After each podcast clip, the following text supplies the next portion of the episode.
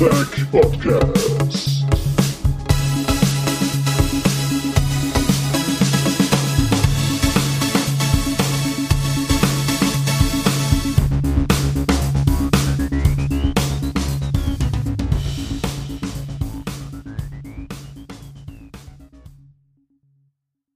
Hallo und willkommen zur neuesten Ausgabe vom Battlepod.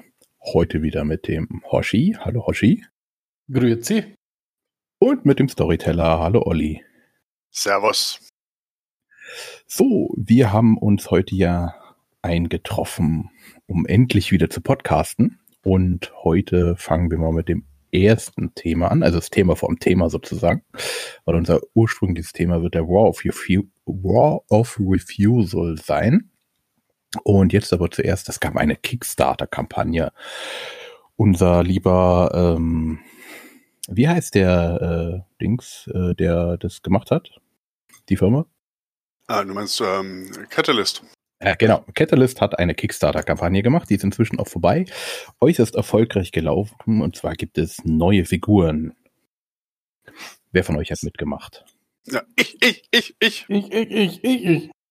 Was hast du denn genommen für ein Paket, Hoshi?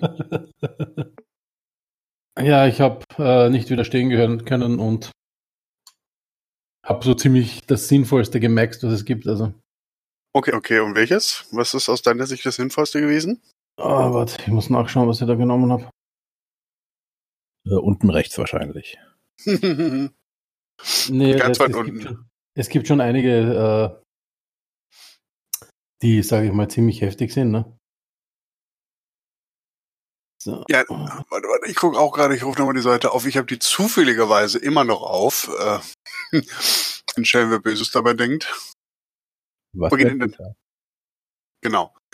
Ah, okay, während ihr beide sucht, ähm, Genau. grundsätzlich, die haben ähm, neue Figuren gemacht.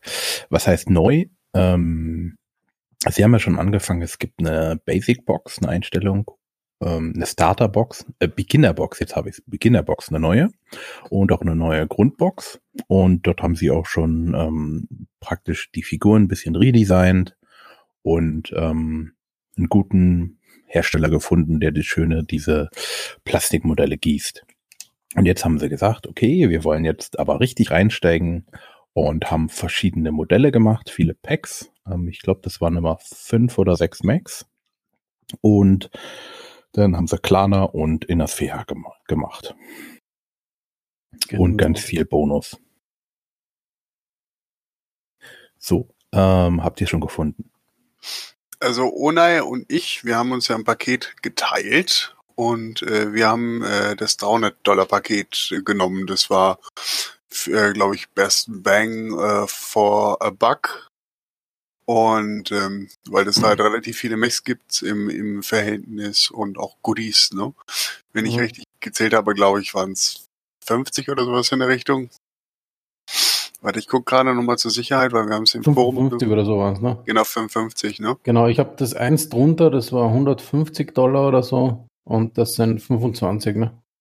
Genau, 300 Dollar. Genau, das war 55 plus äh, Max und äh, jede Menge Fluffs. Äh, da gibt's dann. Genau, ich Damit das ich- 25er. Also es Ja. war so 100, äh, das 150er Package.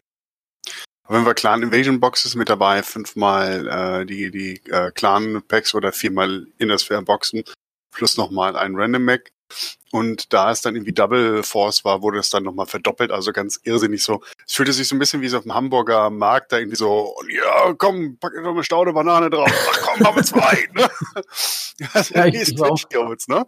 Ich war ja auch verdammt, verdammt, äh, ähm, ja. Ich wollte auch eigentlich zuerst das 300er nehmen, aber dann habe ich gedacht, ja, das ist, äh, 25 sind schon okay.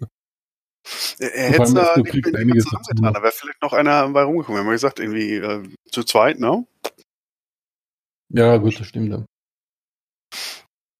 Naja, ich, ich finde es super, dass, sie, dass diese Kampagne so gut gelaufen ist, weil die haben ja 30.000 Dollar anvisiert und sind bei zweieinhalb Millionen Dollar gelandet oder etwas drüber Mhm. sogar. Also absoluter Wahnsinn. Ja. also für ein, für ein, so ein Nischenspiel ähm, ist das schon echt der helle Wahnsinn. Aber man muss das natürlich auch mal realistisch betrachten. Die Community ist halt nicht so gigantisch groß. Also die Zahl der Bäcker ist doch in Verhältnis äh, einigermaßen überschaubar. Weil ich guck gerade mal, äh, da, da müsste irgendwo eine Zahl dabei stehen. Mm -mm -mm. Oben rechts. 11.277. Jetzt machen wir mal. Äh, hier, Rechner bitte an. Zweieinhalb Millionen. Geteilt durch, was habe ich gesagt? 12.000? Oder 11.000? Was war's? 11.000. Keine Ahnung, du hast die äh, Seite noch. offen. 11.277. So, zack, das macht also Grunde 222 Dollar pro Nase im Schnitt. Das ist schon eine Menge Holz, die da investiert wurde. Ja, das Coole ist, weil die Leute ja immer sagen, ähm, Robotech ist das lukrativere Brand, weil es halt äh, in Asien so groß ist. Ich habe mal das, das gut äh, gerade rausgesucht, den Umsatz von Toy Wizards, die die meisten Robotech ähm, Toys quasi ver verkaufen und Miniaturen. Die hatten im Jahr 2018 äh, knapp unter 500.000 Dollar Revenue mit Robotech Toys gemacht. Mit wie vielen Leuten? Weißt du das noch? Das weiß ich nicht. Nee, nee, es ist kein Kickstarter, sondern wirklich den ja, äh, Company-Umsatz. Ach nee, echt, ohne Scheiß, das ist ja nichts. Ja, ja, ich sage ja. Naja, also was, was ich auf jeden Fall sagen wollte, die, die Zahl der Fans, die da investiert hat, ist halt in Summe schon überschaubar. Äh, aber die sind halt bereit gewesen, für Tabletop relativ tief in die Tasche zu greifen. Äh, sicherlich gibt's da nochmal höhere äh, pro Nase Schnitte. Ich weiß nicht, wie was Star Citizen da so eingenommen hat. Zum Beispiel, aber das, das dürfte ja mittlerweile auch komplett wahnsinnig sein, über, weil die Laufzeit ist ja auch jetzt zig Jahre lang, ne? Mhm. Und die Leute kaufen immer mal wieder was dazu. Das heißt, immer wenn sie mal wieder Geld haben, kaufen sie sich noch mal einen Sternzerstörer oder sowas. Und ich würde sagen, wenn Catalyst das jetzt auch mal so mal, warte mal, sieben Jahre laufen ließe, kämen da auch noch mal ein paar Euro zusammen, ne? Aber ich glaube, ihnen würden dann irgendwann mal die Mix ausgehen. Man hat eh schon Ja. gemerkt, fand ich, bei den Stretch Goals, dass es zum Schluss dann einigermaßen dünn wurde, äh, dass sie so, ja, wir spielen dann mal ein bisschen MacWarrior 5 irgendwie zusammen oder sowas, wenn es rauskommt. Ja, weil äh, da konntest du einfach auch nicht mehr so viel machen. Die haben also nicht geahnt, dass sie in diese Sphären vorstoßen. Ich sag mal, 30.000 fand ich jetzt auch ein bisschen futzelig, das als Ziel rauszugeben. Das ist so wie irgendwie 100 Meter Läufer, der tritt äh, an, um ja so den ersten Meter zu schaffen. Ich glaube, die hatten einfach keine Ahnung, was sie erreichen konnten und haben wahrscheinlich mit, mit einem äh, Supplier im Hintergrund ausgemacht, wir müssen mindestens um 30.000 bestellen, damit das rauskommt dabei. Und ja, also ich glaube, dass die echt mal probiert haben, quasi. Aber das, das ist schon sehr bescheiden. Aber das zeigt, dass der Bedarf da ist. Und wenn sie einfach nur geile Figuren rausbringen, dass die Leute auch bereit sind zu kaufen. Das ist ja das, was wir über Jahre auch in diesem Podcast gesagt haben. Mhm, definitiv. Bringt die Scheiße legal raus und äh, wir kaufen es trotzdem, obwohl jeder von uns sicherlich irgendwo so einen 3D-Drucker mich zu Hause hat, den man auch natürlich auch zu sich als Sicherheitskopie ne, angefertigt für private Zwecke. Mhm, natürlich. Ganz klar. Genau, weil man druckt. Richtig. Wer weiß, ob du dann mal dein Mech dann original verlierst oder so, dann brauchst du natürlich eine Mhm. Sicherungskopie. Ist ja, Ja, ist ja klar. Logisch. Aber man könnte auch sagen, durch diese Aktion und wenn sie das jetzt auch langfristig in den Markt reinbringen, haben die eine große Leute, ähm, also viele Leute arbeitslos gemacht, diese ganze äh, hier auf Facebook. Du, ich glaube das, ich, ich glaub das doch nicht mehr. Die Leute sind ja komplett wahnsinnig, ne? Und, und äh, äh, man kann ja nie genug haben, sich ganze Armeen dahinstellen. Und ich muss auch sagen, ich stehe auf die neuen Figuren. Ich habe ja jetzt sowieso schon die neue Grundbox, die habe ich ja als kleine Belohnung von meiner Frau im, im, im äh, Juli bekommen. Äh, klein, kleiner Exkurs. Ich habe ein Fundament im Garten gelegt für ein, für ein, für ein Fahrradhäuschen. Und das war eine ziemlich schweißtreibende Arbeit. Und dann kam ich halt rein und meine Frau sagt, mach mal die Augen zu, ich habe ja was für dich. Und dann hat sie mir tatsächlich die aktuelle Bettlech Grundbox mit den acht Püppis dann geschenkt. Und ich liebe meine Frau, sie ist die beste Ehefrau von allen. Sie hört nur zwischendurch immer mal rein. äh, äh, äh, und ich, ich habe, ich stehe auf die neuen Figuren und ich habe mir schon so, ah, dann kannst du jetzt mal damit dann irgendwie die Kellerhounds basteln und dann mit den neuen Figuren, die wir da bestellt haben über das Kickstarter, da mache ich dann die, äh, die, die, die äh, Spider Company hier von, von, von Natascha Kerensky, ne?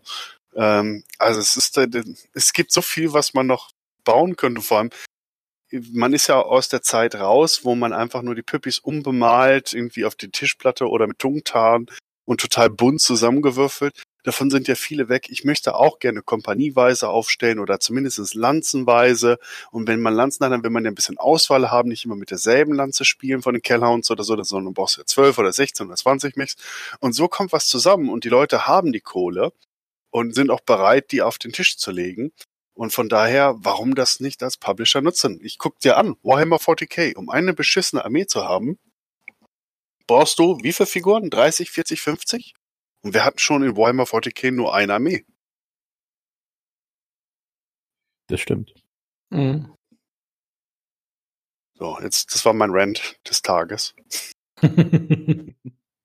Aber ja, ähm, Dennis, äh, Ike, äh, ich hoffe, dass, dass Sie das jetzt als ähm, Ansporn nehmen, auch dass die Produktlinie weiterzuentwickeln, die Kohle sinnvoll einzusetzen und uns über viele, viele Jahre noch mit lustigen äh, Stompy-Robots zu versorgen. Mhm.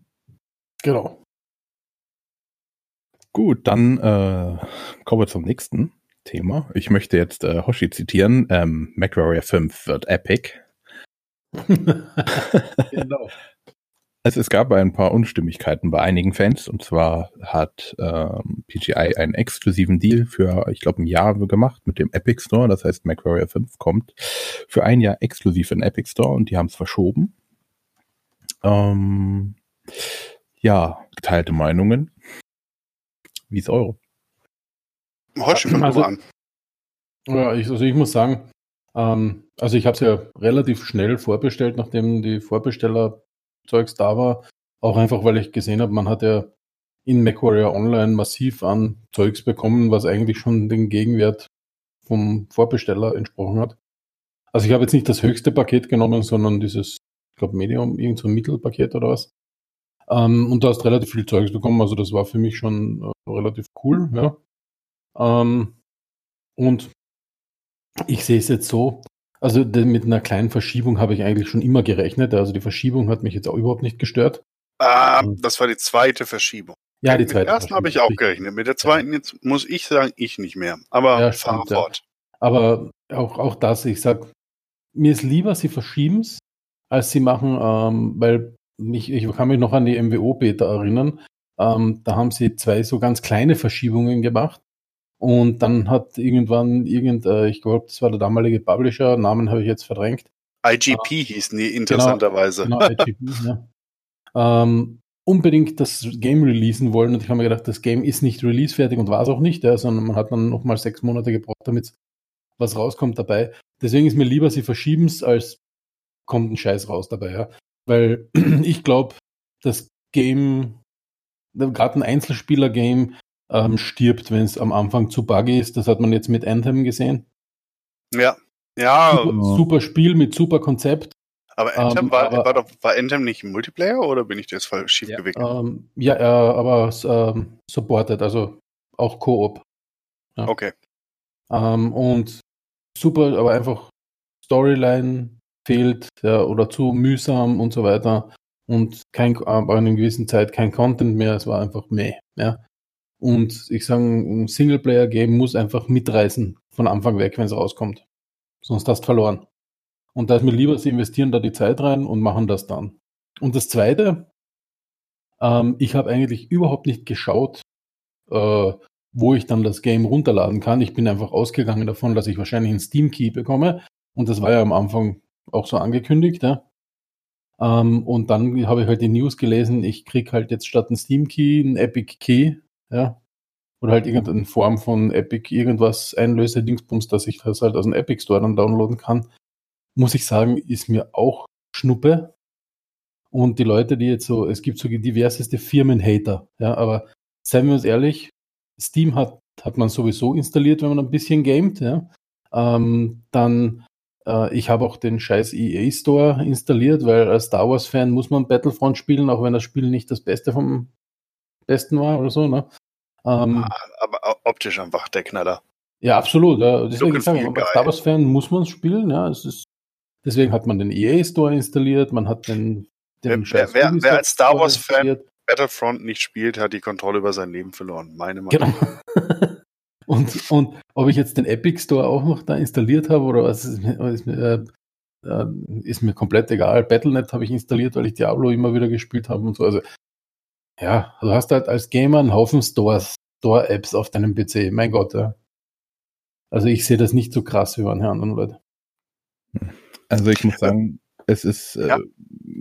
äh, ich mag es auch nicht. Ich würde gerne alles in Steam haben, weil der Vorteil ist, es startet einer. Steam startet automatisch, ja, aktualisiert alles. Wenn ich alle Store Launcher, die ich habe, starten würde, automatisch, und dass die Updates ziehen, dann geht der Rechner in die Knie, weil Battle.net. Nee, das mache ich hier nicht. Äh, Bethesda, Steam, Epic, GOG, äh, Origin, äh, Wargaming Game Center. Na, du zockst Kannst so viel, ganz klar. Äh, ich sag nicht, dass ich alles da spiele. Das Problem hängt am anderen Ende der Leine, ja? ähm, ja, aber das, das ist, ich, ich, ich bin da eher so der On-Demand-Updater auch. Wenn ich Lust auf ein Spiel habe, schalte ich es ein, einen Kaffee trinken, updatet das Game, komme wieder ins Spiel. Ich bin da nicht so Dings also ich muss sagen, seitdem ich, ähm, okay, jetzt hier äh, Werbung, auch wenn ich, wir, wenn wir davon nichts kriegen, ähm, Shadow, das ist, ich habe einen Rechner in der Cloud, der sitzt in Amsterdam und das ist mir auch egal, da dauert, äh, es ist eine hunderttausender Leitung, äh, nee, Quatsch, eine 1 Gigabyte Leitung, so rum.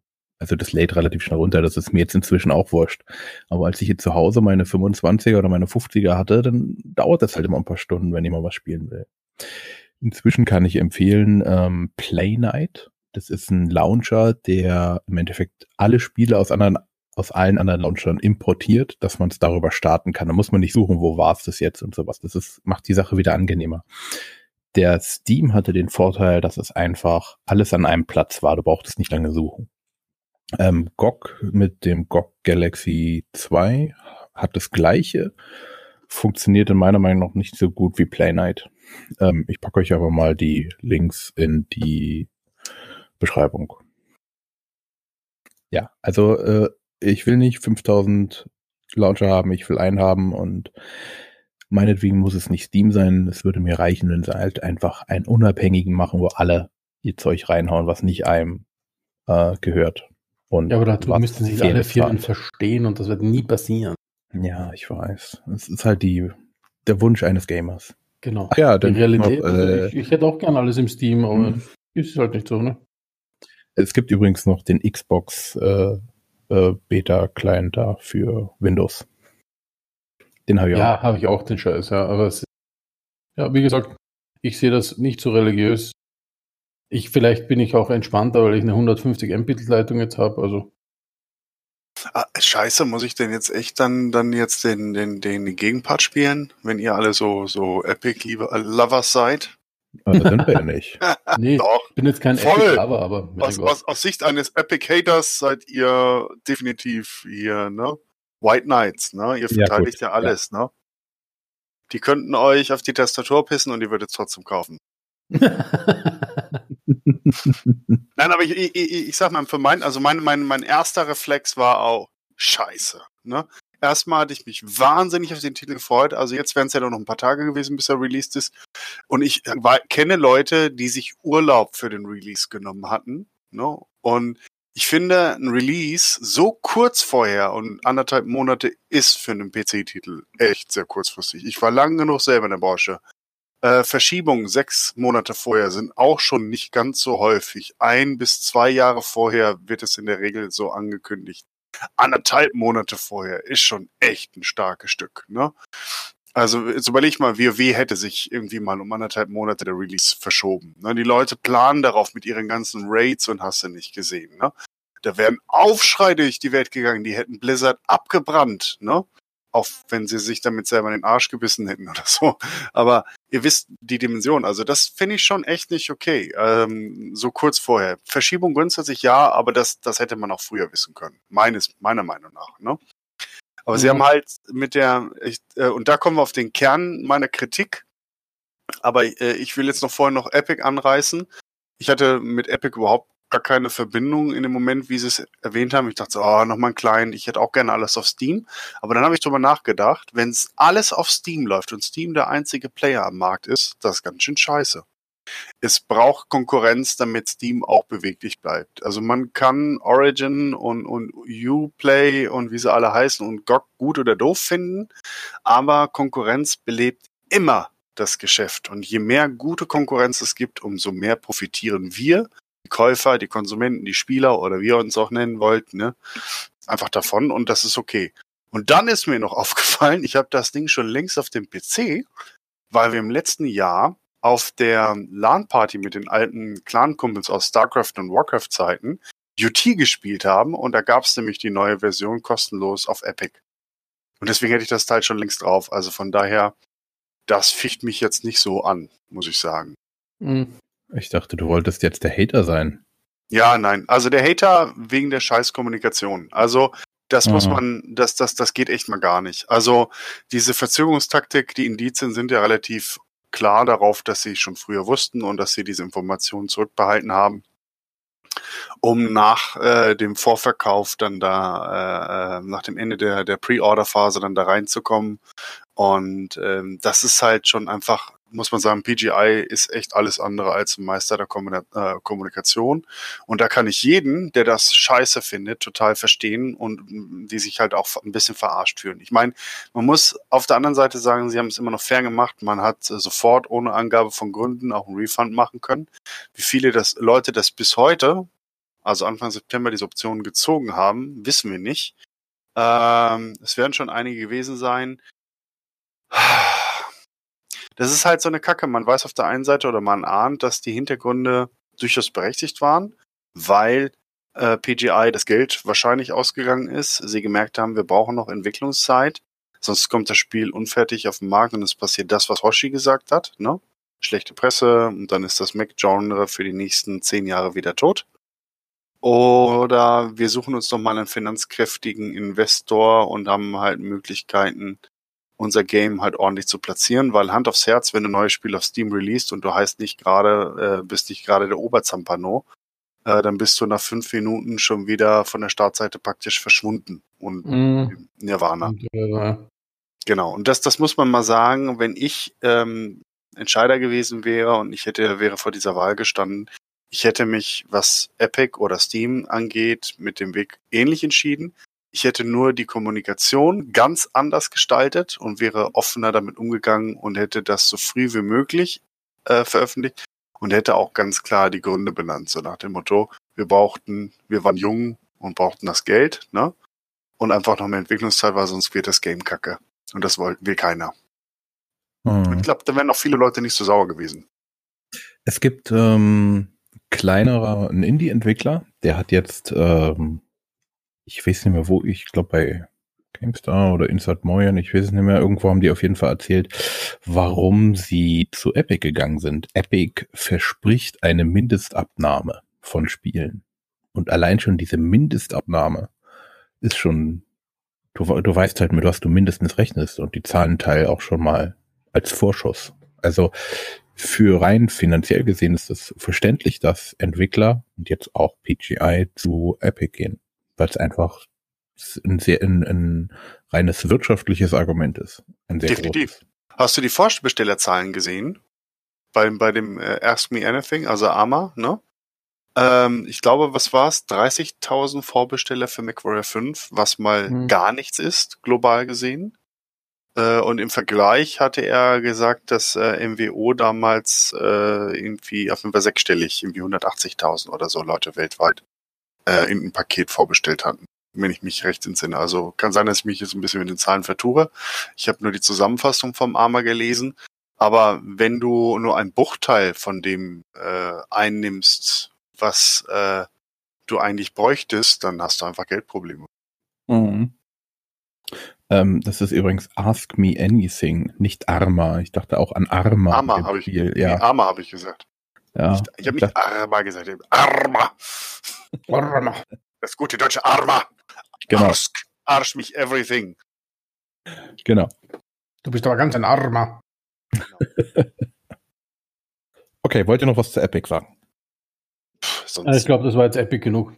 Genau. Also, äh, äh, ich meine auch, das liegt auch nahe, die Engine verwenden sie sowieso schon von ihnen. Also all die Leute, die sagen, oh, Epic ist so böse. Ja, MacWarrior 5 basiert auf der Unreal Engine und die ist von Epic. Also hättet ihr es eigentlich, wenn ihr Epic gar nicht unterstützen wollt, im ersten Schritt schon gar nicht finanzieren dürfen. Aber egal. Äh, Logik und Rationalität. Who needs it? ähm, du hattest gesagt, dass es keine Mac-Spiele mehr gibt. Und ähm, ich habe jetzt leider noch nicht geschaut, ich habe nur gesehen, dass es das gibt. Das nennt sich Phantom Brigade, ähm, ist auch noch nicht raus, steht noch in der Entwicklung. Auf der Gamescom gab es eine Demo. Das ist auch ein Mech-Strategiespiel der Crypt of the Necron Dancer Entwickler. Und äh, sieht wohl auch gut, richtig gut aus, aber mehr kann ich dazu im Moment nicht sagen. Muss mir das Video noch angucken, habe ich gerade eben erst gesehen. Aber, äh, tatsächlich, also das, das muss ich mal ganz ehrlich zugeben, mich interessieren Mech-Spiele außerhalb von Battletech nicht die Bohne. Das habe ich immer wiederholt festgestellt. Ich habe es immer mal wieder probiert. Und ich kann das, glaube ich, nur damit begründen, dass die originalen Designs damals bei mir haben eine Seite zum Klingen bringen lassen. Und äh, das Ganze noch durch die Romane die entsprechende Resonanz gefunden hat, weil ich einfach das Universum geil finde.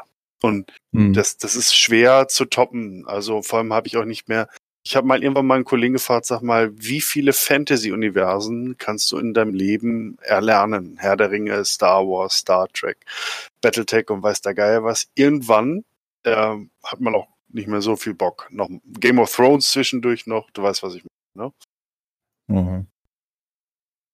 Okay, also das war nur rein informativ. Jetzt möchte ich noch mhm. äh, etwas, was nicht mit Battletech zu tun hat. Und zwar Homeworld 3 wurde angekündigt und ich bin total gehypt. Was wurde angekündigt? Homeworld 3. Also Homeworld 3, okay. Ja. Äh, äh, gibt auch eine kleine Fick-Kampagne. Also FI. Eine was für Kampagne? FIG Fick. So heißt diese. Ach, du meinst, du meinst dieses, ähm, dieses, ähm, äh, dieses genau. Das ist ne? ein, äh, so ähnlich wie Kickstarter, ähm, nur halt für Games gemacht und das ist auch dafür, dass Leute auch investieren können, nicht nur klassische Bäcker-Spieler, sondern auch andere. Ähm, die brauchen das nicht. Das Ding ist schon finanziert von ähm, Gearbox. Aber ähm, sie wollen damit auch den Spielern über die Kampagne eine Möglichkeit geben, Einfluss auf die Entwicklung zu nehmen. Und da ich Homeworld 1 und 2 toll fand und äh, Battle of Kakarok oder wie das heißt, fand ich auch toll. Aber endlich ein richtiges Homeworld. Homeworld. Nein. Aber endlich ein richtiges Homeworld. Wollte ich nur mal gesagt haben. Ja. Ähm, habt ihr noch etwas vom Thema? Nö, Homeworld, aber ich habe interessanterweise festgestellt, obwohl ich Teil 1 total gerne gespielt habe, habe ich das Remastered mir besorgt und habe es ungefähr nach fünf Minuten wieder ausgemacht. Irgendwie war die Erinnerung an das Spiel schöner, als es tatsächlich nochmal zu spielen. Also es hat mich total überrascht, weil ich war damals ziemlicher Fanboy und irgendwie, keine Ahnung, das war so irgendwie der Zauber war verflogen. Hm? Kann ich nicht bestätigen. Ja, nee, das ist ja auch nur meine persönliche Meinung. Deswegen fand ich es auch so, als die Homeworld 3 war für mich so ein, ach ja, ja, weiß nicht, keine Ahnung. Also es ist jetzt hm. bitte nichts über die Qualität und du sollst bitte Spaß daran haben und ich gönne dir das aus ganzem Herzen. Aber es fällt mir auf, dass gewisse Sachen, die einem irgendwie früher total gut gefallen haben, dann irgendwie sind dann weg. So wie Counter-Strike. Habe ich früher gedattelt wie ein Doofen. Jetzt auf der LAN-Party gespielt. Ich muss sagen. Gut, ein paar Headshots waren lustig, aber sonst. Okay, dann das Thema, worum es heute eigentlich geht. Battletech, War of Refusal. Ja. Uh. Also, ähm, Hoshi hat es auch wieder schön uns eine Liste gemacht und ich möchte ihn wieder mal zitieren. Vorab zur Wiederholung. Comster hat gewonnen auf Tukayit. Neue Starleech gegründet. Lyrien und Fettcom sind gespalten. Und jetzt kommt. Nee, du musst das anders sein. Du musst sagen, was bisher geschah. Dann machst du eine genau. Schnellzusammenfassung. Was bisher geschah. Genau, etwas episch. Gewonnen. okay, nächste Mal. Dann muss ich mal schauen, dass ich noch Hall irgendwie reinkriege oder so. Oh ja, geil. Okay, genau. Mhm. Hoshi, genau, das ja, bisher geschah. Uh, ist sowas, genau. also 3057, Hoshi, fang an. Ja, also ähm, wir haben eh beim letzten Mal schon drüber geredet, was so alles eben vorher passiert ist. Also was bisher geschah. Ähm, ja, und im Prinzip, was passiert? Ähm, und zwar ähm, der Clan Jadefalken klagt quasi den Ilkan Ulrich Kerensky an, ähm, ein Genozid quasi äh, verursacht zu haben. Ja? Und äh, haben deshalb äh, ja also den Trial of Refusal ausgerufen. Warum Genozid? Weil eigentlich ist es ja Schwachsinn, weil im Operation Revival, also die im Dukat äh, geendet hat, hat äh, Ulrich Kerensky ja ähm, eigentlich oder der Clan Wolf eigentlich nur Cluster-Level-Units im, im Kampf eingesetzt. Das heißt, äh, ja, die haben nicht irgendwas von, von Orbit bombardiert oder irgendwas. Aber das Argument vom Clan Jade-Falken war im Prinzip, ähm, weil äh, quasi das Bieten für, für Dukaid ja, vom Ulrich Kerensky für seine Zwecke ausgenutzt wurde, so laut Clan Jadefalken, und deshalb er halt so viele Clankrieger ähm, in den Tod geschickt hat, damit er die Oberhand behält. So nach dem Motto, ne? Und das äh, hat dann, sage ich, sag ich jetzt mal, so ein bisschen ähm, ja, das Feuer entfacht. Und dann war es natürlich auch so, dass die ganzen Crusader-Clans überhaupt nicht glücklich damit waren, dass es halt jetzt diese 15 Jahre Frieden gibt. Ja, und ähm, das war halt äh, nicht so lustig, weil erst äh, im Jahr, das ist dann glaube ich 3067 oder irgend sowas, ähm, werden die Clans quasi in der Lage, wieder wirklich zu kämpfen ne?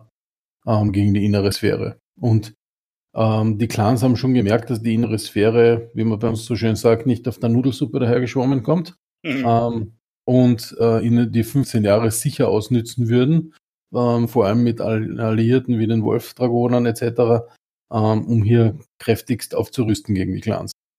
Man muss dazu wissen, dass so eine, so eine Clan-Krieger-Generation ja nicht so lange währt. Ne? Das ist ja nicht wie bei der inneren Sphäre, wo die Damen und Herren äh, der Kriegerkaste bis ins höchste Alter äh, äh im, im Battlemech sitzen. Also ich, Jamie Wolf und, und so, die haben ja wirklich mit, keine Ahnung, mit 80 da irgendwie noch im Cockpit gesessen oder so. Ähm, während äh, die Klaner ja schon ab 30 Jahren zum alten Eisen gehören. Das heißt, genau. die werden irgendwie 16, 18 Jahre alt oder sowas und dann bis so 20 werden sie dann irgendwann Krieger in der Zeit und das heißt, die haben so ein Zeitfenster von ungefähr 10, 12 Jahren, um was zu reißen, damit ihre Gene dann auch in den Pool kommen und daraus dann neue Generationen gezüchtet werden. Und wenn du jetzt 15 Jahre lang Frieden hast, ist mindestens eine vollständige Generation ziemlich am Arsch und kann sich praktisch kaum noch hervortun. Und das ist halt natürlich auch für so eine Kriegergesellschaft wie die Clans dann eine erhebliche Auswirkung, ne? muss man ganz klar sagen. Und natürlich wie war das? Äh, belächelt werden ist leicht oder sowas oder Bemitleid ist kriegst du mhm. geschenkt, aber Neid musst du dir arbeiten. Die, die Wölfe waren, obwohl sie ja gezwungen wurden, an der Invasion teilzunehmen, mit Abstand die erfolgreichsten. Und die waren auch die einzigen, die auf Tukayit äh, beide Objectives erfüllt hatten. Und das brannte natürlich dann doppelt nach bei den ganzen Kreuzrittern. Eine mhm. Frage, äh, sterben die Klaner auch früher? Ja, weil sie sich umbringen hier. Sind ja so, äh, wenn, wenn sie dann zu alt werden und bis das Ganze bis dahin überlebt haben, äh, gehen sie ja dann in die sogenannten Solama-Einheiten. Das ist so das alte Eisen. Und das Einzige, was die noch zum Ziel haben, ist ein ehrenvoller Tod. Und das heißt, die nehmen immer riskantere Missionen an, bieten immer extremer, nach dem Motto alles auf eine Karte. Wenn es gut geht, dann werde ich in den Genpool aufgenommen. Wenn es kacke wird, dann sterbe ich wenigstens ehrenhaft. Mhm, damit, genau. je älter sie werden, umso risikoreicher. Während diametral die in der Sphäre, je älter sie werden, umso mehr Erfahrung haben sie, umso mehr äh, steigt die Überlebensquote eigentlich. Ne? Mhm. Das verachten ja, die Klader übrigens auch. Was verachten sie? Ja, die, die in der Sphäre, dass die einfach äh, materialschonend sozusagen, Mensch und also nicht. Ach so. Das, das finde ich, also ich, ich finde, ähm, auf der einen Seite ist die Klanggesellschaft hat echt erhebliche Logiklücken. Das könnte man jetzt sagen, oh, schlecht geschrieben, aber Menschen sind nun mal unlogisch. Auf der einen Seite sagen sie, oh ja, das Kampfmaterial muss geschont werden, ne? nicht zu viele Mechs bieten. Im Zweifelsfall gibt's ein One-on-One äh, irgendwie um einen Planeten. Auf der anderen Seite sagen sie, oh, mit 30 bis zum alten Eisen und dann kannst du alles, was menschlich ist, dann verheizen, so ungefähr. Ne? Mhm. Aber die Mechs müssen geschont werden. So, das ist irgendwie ganz skurril. Auf der einen Seite sagen sie, ja, wir hassen Abkürzungen und, und ne, irgendwelchen Slang, sagen aber selber äh, Quayev und, und Quanik, also ich weiß nicht, wie es ausgesprochen ist, also, ähm, auf Deutsch war es dann ähm, Frapos Mhm. und Franek. Das sind ja auch Abkürzungen. Also es ist, die, die Clan-Gesellschaft ist in sich nicht kohärent, ne, Mhm. die Dateien. Genau, ja. Und das, das Lustige ist ja, dass, dass mittlerweile ähm, der Vlad Ward quasi der, der äh, Sarkan der, der Wölfe, ja, ähm, Zweiter Mann im Staat, ne? genau, ähm, gemeinsam mit dem, mit dem Loremaster des Clan Wolfs, den der der Ulrich Kerensky ein bisschen ausgespielt hat, wie er eigentlich zum Ilkan geworden ist, ja, ähm, auch nicht seine besten Freunde sind und auch ausgesprochene Crusader sind, also Kreuzritter. Äh, und die haben natürlich im Hintergrund auch schon äh, ähm, quasi eine ja, Ermittlung gegen ihn gestartet und, und ihn auch des Hochverrats sogar an, äh, angeklagt. Ne? Mhm. Und das ist halt eine ganz interessante Melange, ähm, dass äh, die Wölfe einmal intern natürlich ein, ein, ein, ein Kampf haben, eine, so schon einen Bürgerkrieg und dann noch einen Bürgerkrieg zusätzlich on top, einen Meter-Bürgerkrieg gegen die Jadefalken halt dann führen, stellvertretend für die ganzen anderen Kreuzritter-Clans. Das heißt, die Jadefalken haben das nicht alleine initiiert, da gibt es noch ein paar andere Clans, die das auch gut finden. Und zu dem Zeitpunkt ist eigentlich technisch gesehen Clan Ghostbear auch ähnlich erfolgreich wie die Jadefalken, sind aber tendenziell mit den Wölfen aber befreundet und suchen daher nicht den Konflikt. Und die Jadefalken fühlen sich eigentlich als die Nummer eins unter den Clans, unter den Kreuzrittern sowieso, ne? Und Mhm. äh, wollen die, äh, die, die Wölfe sozusagen auf ihre Plätze verweisen und vielleicht dann halt vernichten, wie auch immer, ne? Und Ja. das ist eine ganz interessante Melange, dass sie halt sagen, okay, wir nutzen jetzt diese 15 Jahre äh, für diesen Bruder- oder Schwesterkonflikt, wie auch immer. Äh, Und das finde ich auch, das war äh, eigentlich die logische Konsequenz aus den Büchern vorher. Ja, genau so ist es, ja.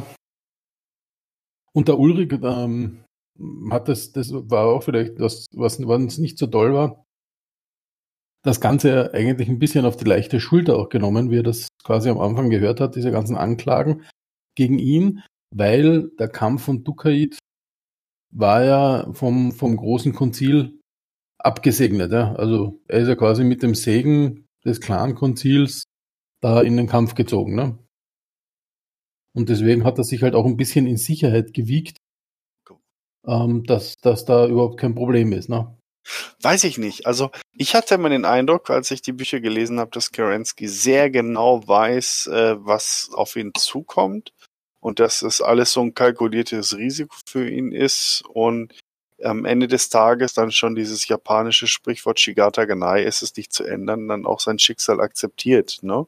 Na dann schon, aber es ist, es ist schon noch ein bisschen, er hat sich ja bis jetzt aus jeder Situation rausgeredet, ja. Ja. Und sein, sein Plan bei der Verteidigung war ja auch, dass er einfach sagt, okay, wir Klaner als Gesamtes haben einfach die, die Comguards komplett unterschätzt. Und, äh, Hatte er aber- das? Und, und, aber, aber das, aber das, so nach dem Motto ist eher euch anzukreiden als wir, weil wir haben ja unsere Ziele auf Dukkahit erreicht, ne? Genau. Und er, er hat ja auch versucht, noch Ratschlag zu geben im Vorfeld von Türkei, wurde ja aber von den anderen Clans dann ausgebremst. Ne? Also von daher, ich glaube, er hat nach außen hin seine Hände in Unschuld gewaschen, so Pontius Pilatus mäßig. Ne? Äh, aber ich glaube, er wollte mit Tokayid ein Statement machen. Die innere Sphäre ist nicht so saft- und kraftlos, wie wir immer denken. Und vor allem der inneren Sphäre diese 15 Jahre verschaffen, um aufzurüsten, um sich erfolgreich verteidigen zu können gegen die Angreifer. Er war ja ein Bewahrer. Und was bewahren die Bewahrer? die innere Sphäre vor äußeren Schaden. Und das sind nun mal die Kreuzritter. Das heißt, eigentlich am Ende des Tages hat er nur seinen Job gemacht.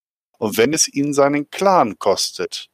Aber er Genau. hat auch da sich dann schon wieder eine Hintertür eingebaut. Ne? Und das, das, das merkt man, dass der Ulrich Krensky immer irgendwo nochmal so ein Ass im Ärmel hat. Und Phelan Ward ist ja quasi im Prinzip äh, der Khan geworden der Clans, weil Ulrich ist ja Ilkan, ne? Ja. Und ähm, den hat er ja schon auf seiner Seite gehabt, weil er ist ja einer seiner größten Verfechter. Ist sein Held, seine, seine Genau, Recke. sein, genau, sein Held quasi. Und ähm, mit dem ist er ja dann quasi in diesen War of Refusal gezogen gegen die äh, Jade Falken, auch mit dem schon aus, intern ausgesprochenen Ziel, die Falken so zu schwächen, dass sie vor 15 Jahren sich gar nicht mehr erholen können, auch wenn irgendwie das Konzil dagegen irgendwie das aufhebt oder sonst irgendwas macht. Ja? Das heißt, die Falken hätte ein, hätten ein Eigeninteresse gehabt, dass es vor den 15 Jahren nicht losgeht, weil sie selber gar nicht in der Lage gewesen wären, da mitzumachen. Genau so ist es, ja. Ja, ganz schön perfide, der gute Ulrich, ne? Also das war so quasi sein, sein zweites Out, ja. Mhm. ähm, wenn er nicht komplett gewinnt. Und mit dem geht er auch voll rein. Ne? Also Phelan Ward mit seiner Alpha Galaxy ähm, macht einen Assault Run gegen die Jadefalke nach dem anderen und, und am Anfang machen es da, räumen es da auch, sag ich mal, richtig ähm, auf, ja, und haben quasi einen Erfolg nach dem anderen und hauen sich so quasi durch die Falken äh, Einheiten durch. Ja, die, die führen ja so einen Abnutzungskrieg, ne? Die, die Falken. Genau. Die wissen ja, dass sie ja, eins gegen eins der, die Alpha-Galaxie von den Wölfen nicht wirklich schlagen können, zumindest nicht im, im ähnlichen Kräfteverhältnis.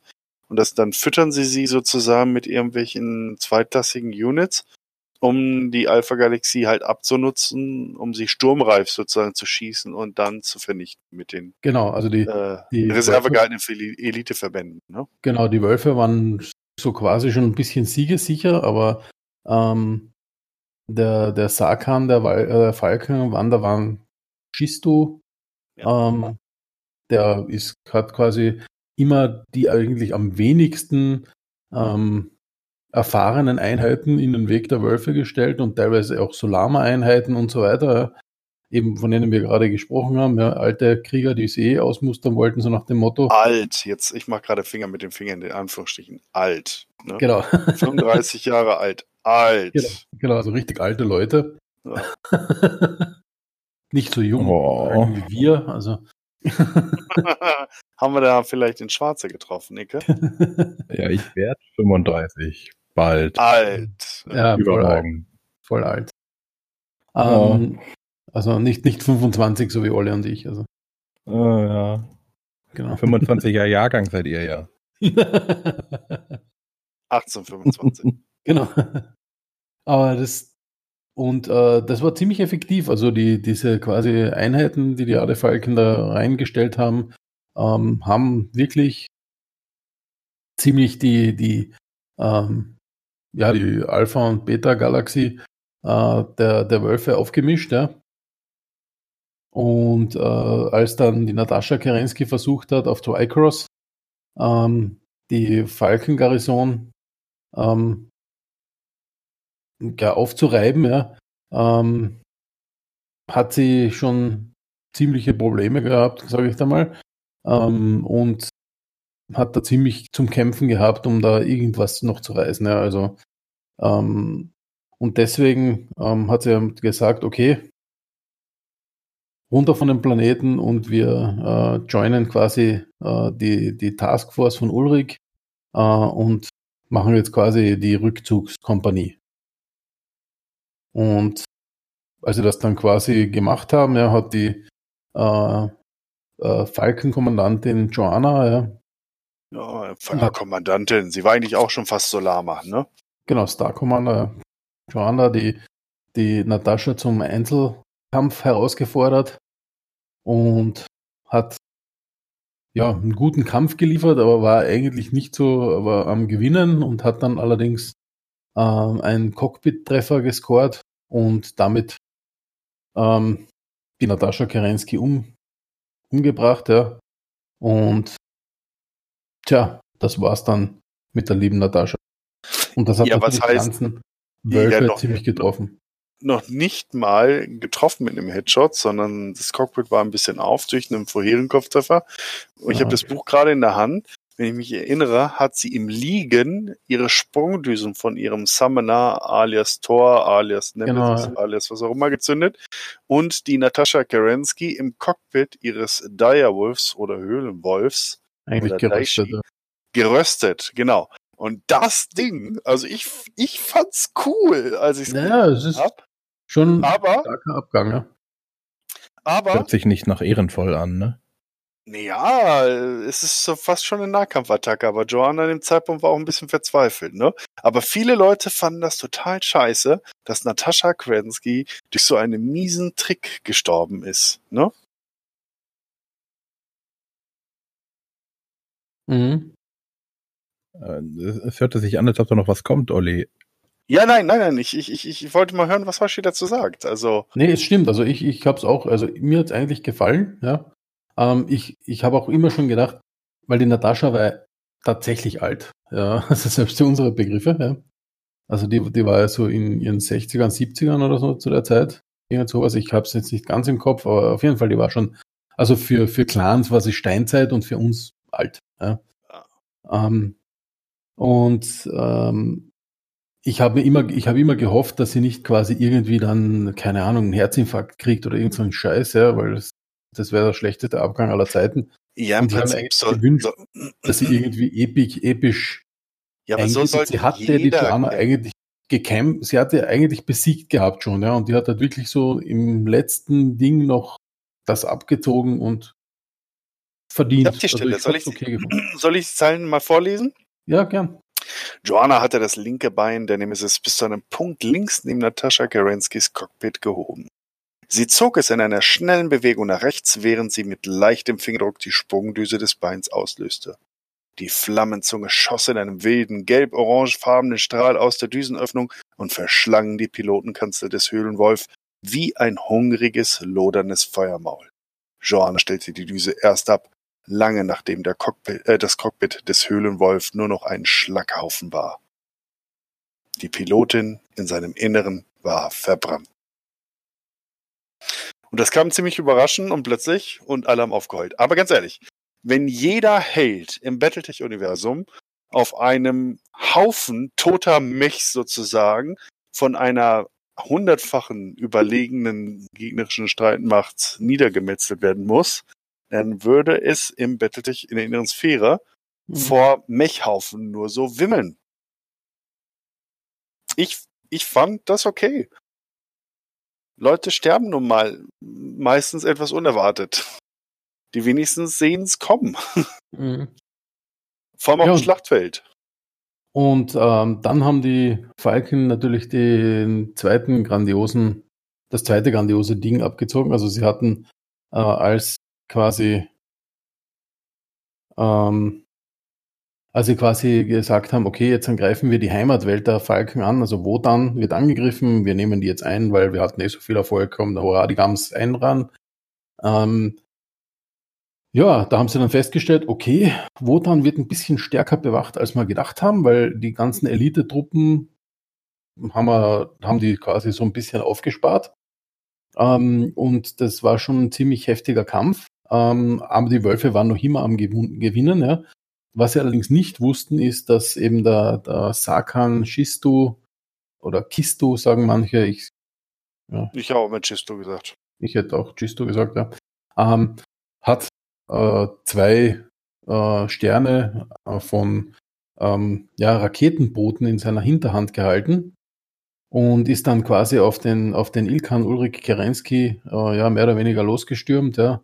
Hat seinen äh, Small Laser, den er, den er in seinem Mech hatte, als, als quasi Tag verwendet, also als, als Laserzieleinrichtung und hat, hat den quasi auf den, auf den Ulrich Kerensky gerichtet und die zwei Sterne haben ähm, ja komplett die mit Raketen eingedeckt, ja, und äh, ja, wenn zehn Mechs alle ihre zehn Mech-Misselboote, also ich sag mal so mindestens 40 bis 60 äh, Raketen pro Mech auf einen Mech vom, auch, der, auch vom Ulrich Kerensky, auch wenn es ein 100 Donner war, ja, niederregnen lassen, dann ist der Mech Geschichte. Und haben damit quasi den Ulrich Kerensky aus seinem Cockpit geschossen und auch seine, seine, seine gesamte ähm, ja, Kommandolanze quasi von seiner, seiner Einheit vernichtet. Und das war dann halt richtig blöd, weil damit war Nat Natascha aus dem Spiel, Ulrich Kerensky war aus dem Spiel und ähm, damit haben sie gesagt, okay, jetzt brauchen wir eigentlich nur noch den, den Phelan Ward ähm, umbringen, weil dann haben wir freies Spiel. Ne? Ähm, noch für die, die es nicht wissen, ganz kurz, äh, Phelan Walt ist äh, Phelan Kell, ne? Genau, also Phelan Ward, das hat man Also ganz am Anfang wieder. Genau, und Genau. er ist fleischgewordener Beweis, dass die Innisphäre sich nicht vor den Clanen zu verstecken braucht. Und das war natürlich nochmal ein Stachel im Fleisch. Genau, also die Das wollten den unbedingt wegräumen. Ja, also der gehört weggeräumt. Was soll das, ne? Genau. Also- Die Backdoor, äh, die wir, die wir ursprünglich an, äh, ich, glaub, ich glaube, wie gesagt, also der, der, der gute Ulrich Kerensky hat von Beginn an auch damit kalkuliert, dass es die Wölfe nicht überleben Genau. und äh, hat dann halt entsprechend diese Hintertür eingebaut. Denn, und Hoshi, das darfst du gerne erzählen, Ah, ich, sorry, jetzt habe ich den, den, den, den Faden verloren? Ja. Okay. Ja, das ist auf jeden Fall die, dass die Wölfe um Fallon Ward, den die Clans verlassen. Genau. Dass sie sozusagen die Wölfe im Exil gründen und sich im Genau. Defensivkordon von Ark Royal, das ist eine Planet im, im äh, Bereich von Haus Steiner, dem ursprünglichen Sitz äh, der, der Familie Kell, die ja auch Mechs produzieren, dann halt anzusiedeln. Das heißt, die Klaner haben einen Exodus sozusagen erlebt von einem beträchtlichen Teil von, von Kriegern, die der Idee äh, der Bewahrer sich verpflichtet fühlten. Und die haben sich sozusagen aus diesem ganzen Krieg heraus dann oder aus diesem Bürgerkrieg heraus gelöst und sind dann äh, in die Innersphäre zurückgekehrt, haben sich dann da angesiedelt und haben fortan diesen Bereich im, im lyranischen Commonwealth oder im lyranischen Teil des Vereinigten Commonwealths dann gegen die Klaner verteidigt.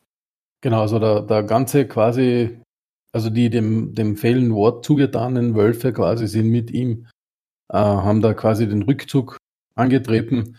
Äh, Phelan hat dann auch die Kellhounds dann quasi schon äh, kontaktiert gehabt und die haben ihnen dann geholfen, also die Jadefalken ein bisschen äh, zu, zurückzuhalten und haben es dann eben in diese Sicherheitszone, nenne ich es mal, geschafft. Ja. Und damit waren, sie für die Jadefalken eigentlich nicht mehr greifbar. Allerdings muss man sagen, die Jadefalken waren nicht ganz unglücklich, weil sie haben jetzt zwar den Felden äh, nicht umgenietet, aber alle der Klaner waren eigentlich der Meinung, oh, Verräter, der ist jetzt weg, soll er machen, was er will. Ja. Ähm, und die Jadefalken haben gesagt, okay, wir haben jetzt dann so gegen den Clan Wolf äh, gekämpft und, und aus unserer Sicht äh, haben wir quasi das Trial of Refusal gewonnen und wir wandeln das Refusal jetzt in eine Absorption des Clans um, weil der Phelan hatte eigentlich fast die ganzen Wölfe mitgenommen. Und was sie damit allerdings nicht gerechnet haben, dass eigentlich ähm, ähm, das Arschloch der Nation, äh, nämlich Vlad, das Ilka Sakan, Vlad überlebt hat, ähm, den eigentlich keiner mochte bis zu dem Zeitpunkt, aber der macht jetzt was Praktisches. Ähm, nämlich der hat mitverfolgt, quasi wie der Ulrich Kerensky umgebracht wurde. Und das ist ja eigentlich eine Taktik, die gegen die Clan-Regeln verstoßt, weil äh, das, man kämpft eins gegen eins und nicht, lasst nicht einen, einen Ilkan von, von zehn Mechs bombardieren, ja. Also ist ja absolut unsagbar, ja. Und äh, deswegen fordert der Vlad den ähm, äh, Chistu quasi heraus zu einem Trial of Refusal seinerseits. Und äh, ja, Vlad macht im Prinzip mit dem Chistu mehr oder weniger ähm, kurzen Prozess, ja, und ähm, ja, bringt ihn natürlich um, weil der Vlad ist ein kaltherziger Killer, wie er so schön dargestellt wird, ja. War das, war das vor oder nachdem sie die Jadewölfe gegründet haben? Na, das ist genau jetzt äh, quasi. Also der, ähm, der Khan, der, der Falken, möchte jetzt quasi ähm, so nach dem Motto, okay, Absorption ist nicht, weil wir haben ja zwar schon gewonnen und so weiter, wir können die Wölfe auch nicht so lassen, wie sie sind.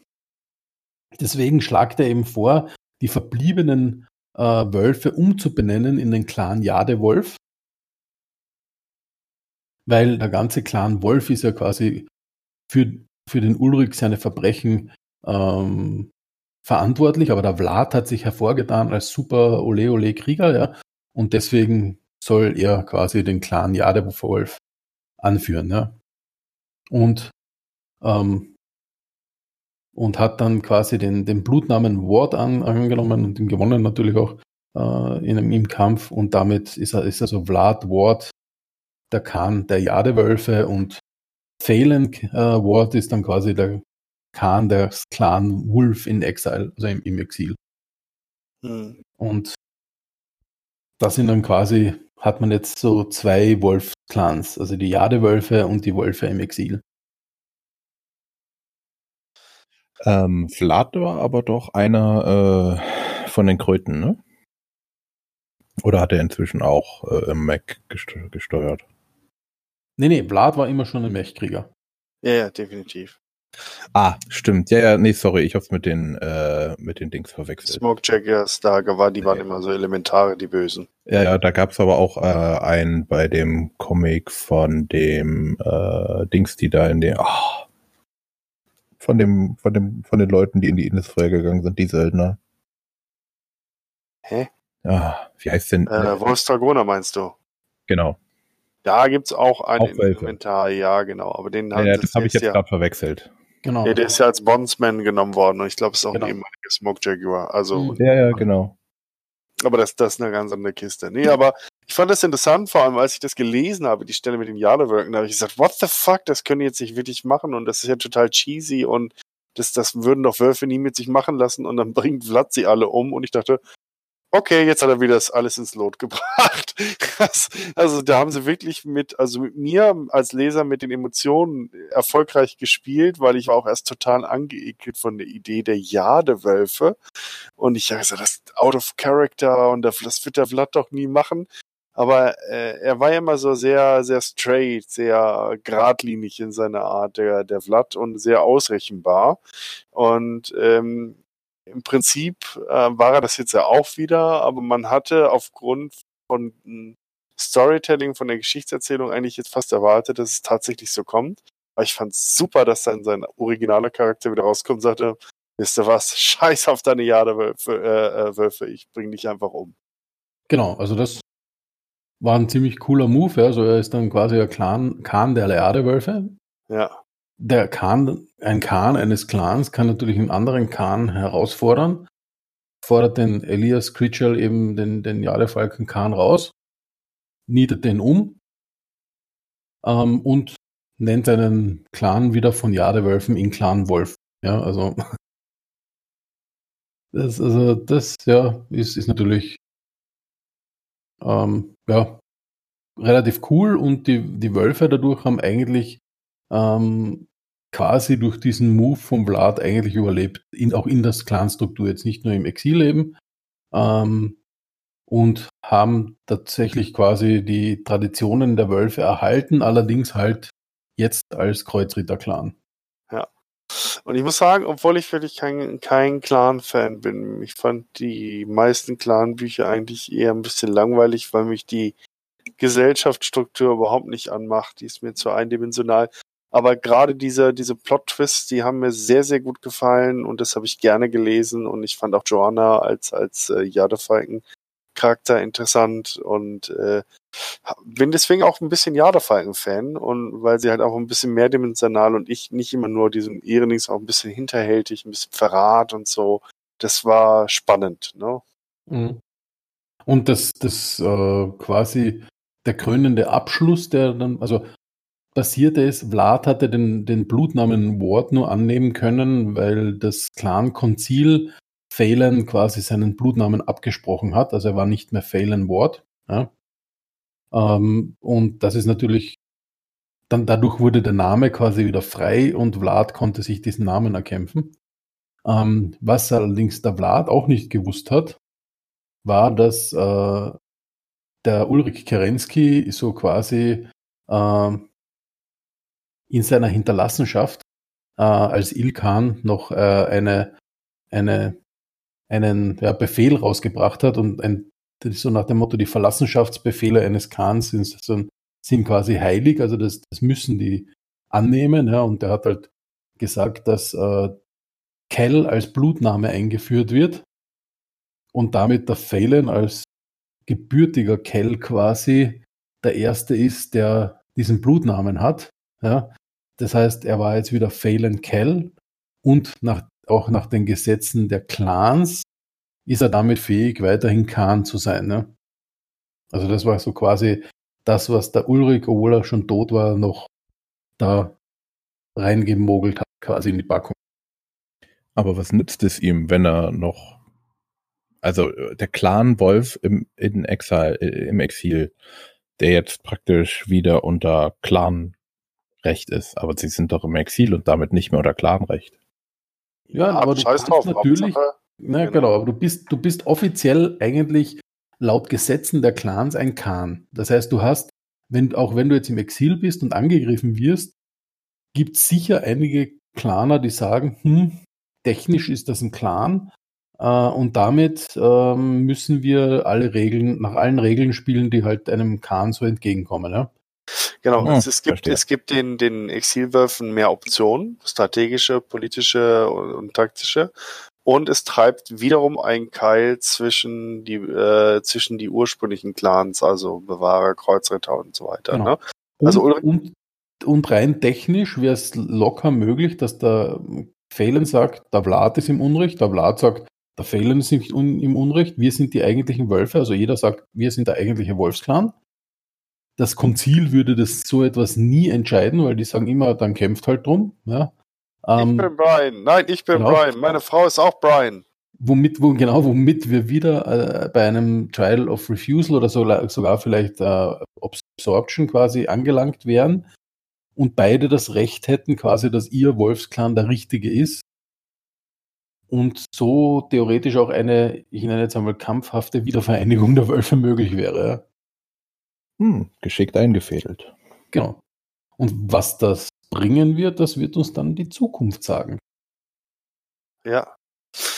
Naja, also ich finde es auch spannend und hat nochmal einen guten Twist dazu gegeben. Vor allem hat es den Imba-Clan noch nebenbei entschärft, weil Mike Stackpole, ähm, unser Lieblingsautor, ähm, also man muss ihm ja wirklich dankbar sein, weil er über viele, viele Jahre die, die mhm. Hauptgeschichte, die Main Storyline, den roten Faden für Battletech gesponnen hat.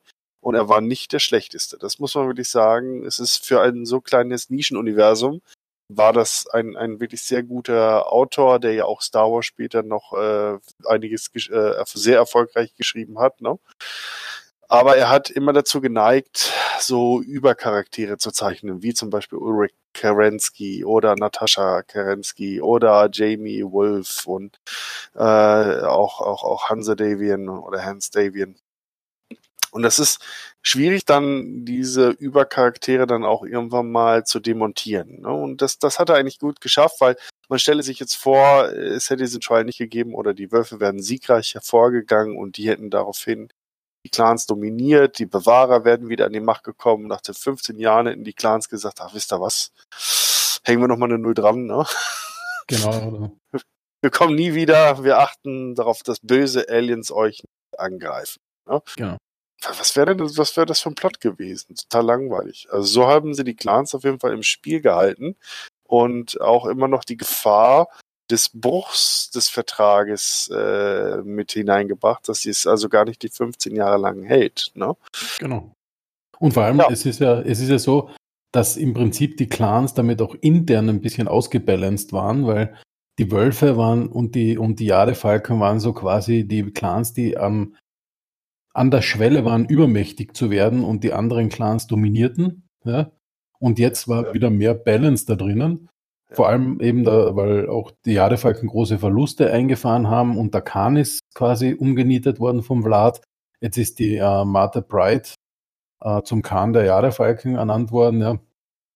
Und die ist eher auch eine, die mal methodisch versucht, das wieder aufzubauen und nicht äh, ähm, gleich komplett auszuckt oder so. Ja.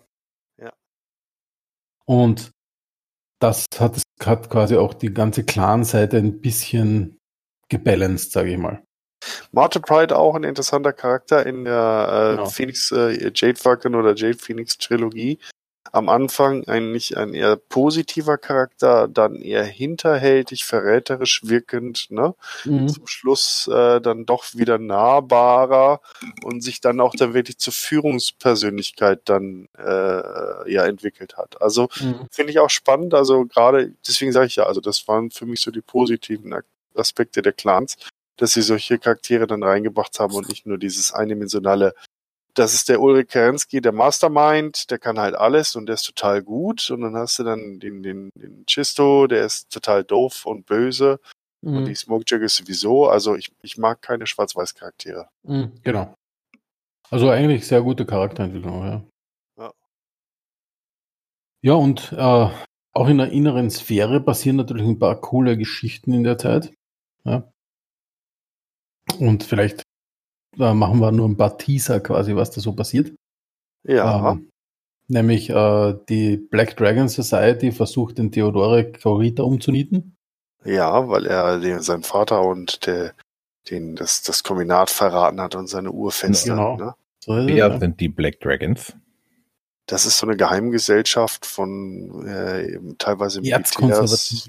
Genau, so die im Prinzip die ganzen Reformen, die Theodore umgesetzt hat seit den frühen 30, 30ern, ne, nicht akzeptiert, nicht hinnehmen will und eher der Meinung ist, dass das das Kombinat geschädigt hätte. Und Genau. wenn Wir werden alle Takashi- sterben. Genau, wenn Takashi alles äh, so gemacht hätte, wie es früher war, dann wären die Clans niemals bis nach Lufia gekommen. Weißt du, die verkennen komplett die Tatsachen. So ein bisschen wie der Populismus heute. Es ist echt eigentlich fast so ein Spiegelbild der heutigen Situation, dass man einfach Fakten ignoriert und sich einfach seine Story so zusammenstreckt, äh, dass es dann irgendwie passt ins eigene Weltbild. Ne? Und Mhm. ähm, ja, die versuchen halt äh, Teddybär, ne? Mhm. äh, ne, umzulegen. Und da gibt's ein paar interessante Geschichten. Mit dem Autor musste ich erst ein bisschen meinen Frieden schließen, weil die Bücher sind sehr gewöhnungsbedürftig. Die sind aus Sicht Mhm. eines Söldnerregiments, das aus Texanern, ähm, äh, Spaniern, also Puerto Ricanern und so weiter und Juden wie besteht. Also das ist tatsächlich ein sehr interessanter kultureller Mix, den sie da mit reinbringen. Und die Casey Sutton, die Hauptfigur, ist eigentlich ein Scout, also kein Mech-Scout, sondern ein, ich laufe zu Fuß rum oder fahr Fahrrad, ne? Mhm. Im Motorrad Und- ist er gerne gefahren. Ja, und sie erwürgt quasi einen Atlas mit ihren, mit ihren blanken Händen. Also das ist äh, ein bisschen übertrieben, aber ich musste mich das, also ich habe hab die als ähm, 20-Jähriger, fand ich die Bücher komplett doof. Jetzt Mhm. habe ich es vor ein paar Jahren nochmal gelesen und habe gesagt, okay, sie sind nicht so schlimm, wie ich sie in Erinnerung hatte. Da war ich wahrscheinlich ein bisschen restriktiver damals einfach. Ne? Ähm, sie haben was Gut sind sie noch immer nicht, leider. Nein, geil sind sie immer noch nicht, aber sie haben was. Ne? Auf der anderen Seite finde ich aber viel spannender, vor allem langfristig viel wichtiger. Äh, das große Schisma äh, tritt einem bei Comstar nach Tokajit, ne? Und Mhm. zwar ähm, der der die Pla Operation Skorpion, glaube ich, hieß sie ja, ne? Mhm. Äh, hat ja nicht geklappt von der äh, Primo, Prima Wa Mündo Waterly, das ist ja die Chefin von Comstar. Die hat ja im Hinterland versucht, die Klaner zu überrumpeln, indem sie sozusagen so einen Gottesstaat äh, einführt, ne? Mhm. Und Comstar sozusagen alles übernimmt, hat ja auch die Klaner gefangen gesetzt, wird ja dann auch vereitelt. Äh, Waterly wird halt dann abgesetzt oder getötet, ich weiß nicht mehr so genau. Abgesetzter. Und auf jeden Fall, die, danach soll es eigentlich ein eher, äh, ja, ein, ein, ein, so Trennung zwischen ähm, Services von Comstar, also eher wie normales Level eigentlich erreichen und nicht mehr dieses ganze pseudo-religiöse. Damit kommen aber die Hardcore-Fanatiker nicht klar und spalten sich ab, also verschiedene Gruppen spalten sich von Comstar ab und bilden gemeinsam äh, das Wort Blakes oder Blakes Wort. Ne? Und das ist so eine ganz irre Truppe von Dschihadisten später, die sagen, äh, Blacks Wort über alles und wer sich nicht beugt, wird vernichtet. Genau. Und die Das kriegen, ist so, so richtig Comstar, das jetzige Comstar, was es noch gibt, ja, das sind irgendwelche Technokraten, ja, mit denen wollen wir eigentlich nichts zu tun haben, sondern unsere Religion gilt es zu verteidigen. Genau, und nicht nur verteidigen, sondern jeder andere muss sie annehmen. Und wenn er es nicht tut, wird er vernichtet. Also gezwungen oder vernichtet. Eins von beiden. Genau. Und die, die bekommen halt Unterschlupf im, im, in der Liga Freie Welten, Haus Marek, weil der Thomas Marek ist nämlich ein ehemaliger Comstar-Adept. Das heißt, in seiner Jugend hat er bei Comstar gedient, bis er dann zum Generalhauptmann Bruder war, wurde, weil sein Bruder, Bruder, oder? Mhm. Getötet wurde bei einem politischen Attentat und er ist dann in der Thronfolge wieder auf Platz 1 gerückt. Aber es ist nicht ganz klar, ist Thomas Marek überhaupt Thomas Marek selbst, weil der ist nämlich auch einem Attentat zum Opfer gefallen, aber ist dann wie der Phönix aus der Asche, hat es dann doch überlebt, zwar schwer verletzt mit Narben im Gesicht, aber man vermutet, dass er nur ein Doppelgänger wäre. Egal wie, Thomas Marek gewährt Blakes Wort Unterschlupf und die machen sich dann halt in der Liga Wel der freien Welten, äh, Liga freie Welten halt breit. Und das bilden sie dann so als Machtbasis für künftige, wirklich äh, sehr dramatische Ereignisse in der inneren Sphäre während diesen 15 Jahren. Und ich glaube, da machen wir nächstes Mal weiter, oder? Mhm, hätte ich auch gesagt, ne? Ähm, wir sollten jetzt noch erwähnen, dass äh, Katharina Steiner jetzt äh, Archon des Lyrianischen Commonwealths ist. Ja. Das stimmt, ja. ja. Also die, die, die neue Katharina Steiner, nicht die alte, die ist ja schon tot. Katharine sozusagen, Catherine, ne? Eigentlich Catherine Han, äh, Catherine Steiner Davion, ne? Genau. Aber sie hat sich ja wieder umbenannt in Katharina Steiner. Richtig, äh, ihrer Großmutter nachzueifern und so zu tun, als wäre sie eine Originalsteiner. Dabei ist sie auf, auf, auf New Avalon, also der Hauptwelt von Davion, aufgewachsen, während Victor, ihr Bruder, den sie ja als totalen Davion und, mit Napoleon-Komplex dann darstellt, also der Zwisch zwischen den beiden Geschwistern, eskaliert in diesen Jahren, während Victor auf äh, Tarkat, also äh, der Hauptwelt von Lyranischen Commonwealth sozusagen groß geworden ist, äh, mehrheitlich. Das ist ganz interessant. Also eigentlich ein bisschen, bisschen ironisch, die ganze Geschichte. Ja, ja, gut geschrieben. Also ich finde gerade ja. dieser, dieser vereinigte Commonwealth-Plot ist ähm, mit das Beste, was, was Battletech zu bieten hat. Genau, also vor allem die, die extreme Kaltherzigkeit von der Katharina ist äh, ähm, fast schon episch, ne? weil sie, wenn sie, wie sie ihre eigene Mutter quasi um die Ecke bringt. Von- Mike Stackpole hat ja auch mit unseren Emotionen erfolgreich, zumindest mit meinen erfolgreich gespielt, weil sie am Anfang wird ja Katharina als die Heilsbringerin und die, die hübsche, freundliche und die ihrem Bruder hilft und so, ne? Mhm. als mir klar wird, dass sie hinter dem Attentat auf ihrer Mutter steckt und dass sie sozusagen eigentlich eine, eine zweite Amaris ist, ne? Mhm. Da war ich echt ein bisschen geschockt. Da habe ich gedacht, what the fuck? Ne? Und das, das finde ich gut, wenn man mich so und wer- je mehr man über sie liest und je mehr sie die Maske fallen lässt, ne? Umso klarer wird, ja, das ist tatsächlich ihr wahres Ich, ne? Mhm. Was wir bisher gesehen haben, ist nur die Maske. Und das war total glaubwürdig aus meiner Sicht. Und das, wie gesagt, das gehört mit zum Besten im ganzen Battletech-Lore. Finde ich auch, ja, weil diese, diese Wendung eigentlich nicht vorhersehbar war, für mich zumindest. Also Da hat kein Mensch mit gerechnet. Genau, man kommt dann zwar lustigerweise, und das finde ich auch immer cool, wenn sowas passiert in einem Buch, ähm, später quasi wie die Wendung basiert drauf, dass es so gewisse Anzeichen gegeben hat, Ja, ja, ja. aber, aber eben, ich bin vorher nicht drauf gekommen. So ein bisschen äh, ist es mir auch gegangen bei Six Sense oder so, ne? Also so. Ja.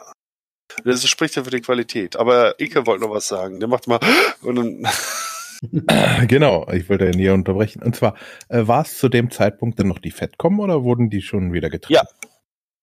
Nee, nee, also das, das bis zu diesem Zeitpunkt war das Vereinigte Commonwealth und sie hat sich dann abgespalten und hat dann die Lyranische Allianz gebildet und damit war das Fettcom sozusagen dann auf, äh, aufgelöst.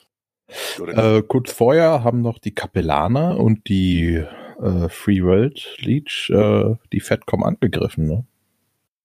Ja, die Chaos Marchen, also Chaos Mark ist dann entstanden. Das war die ehemalige kapellanische Mark, äh, die ja im Rahmen des vierten Nachfolgekrieges entstanden war. Das heißt, also ein Großteil der Gebiete, die äh, Haus Davian erobert hat äh, in den drei Jahren des, des vierten Nachfolgekrieges. Und äh, durch diese Angriffe auf diesen Bereich, gerade mitten in dieses Bürgerkriegsszenario mit den Clanern äh, an, der, an der Nordseite des Reiches, haben sich dann wieder viele Welten abgespalten, ihre Eigenständigkeit erklärt, andere sind Banditen zum Opfer gefallen. Also das fand ich auch eine ganz interessante äh, Entwicklung.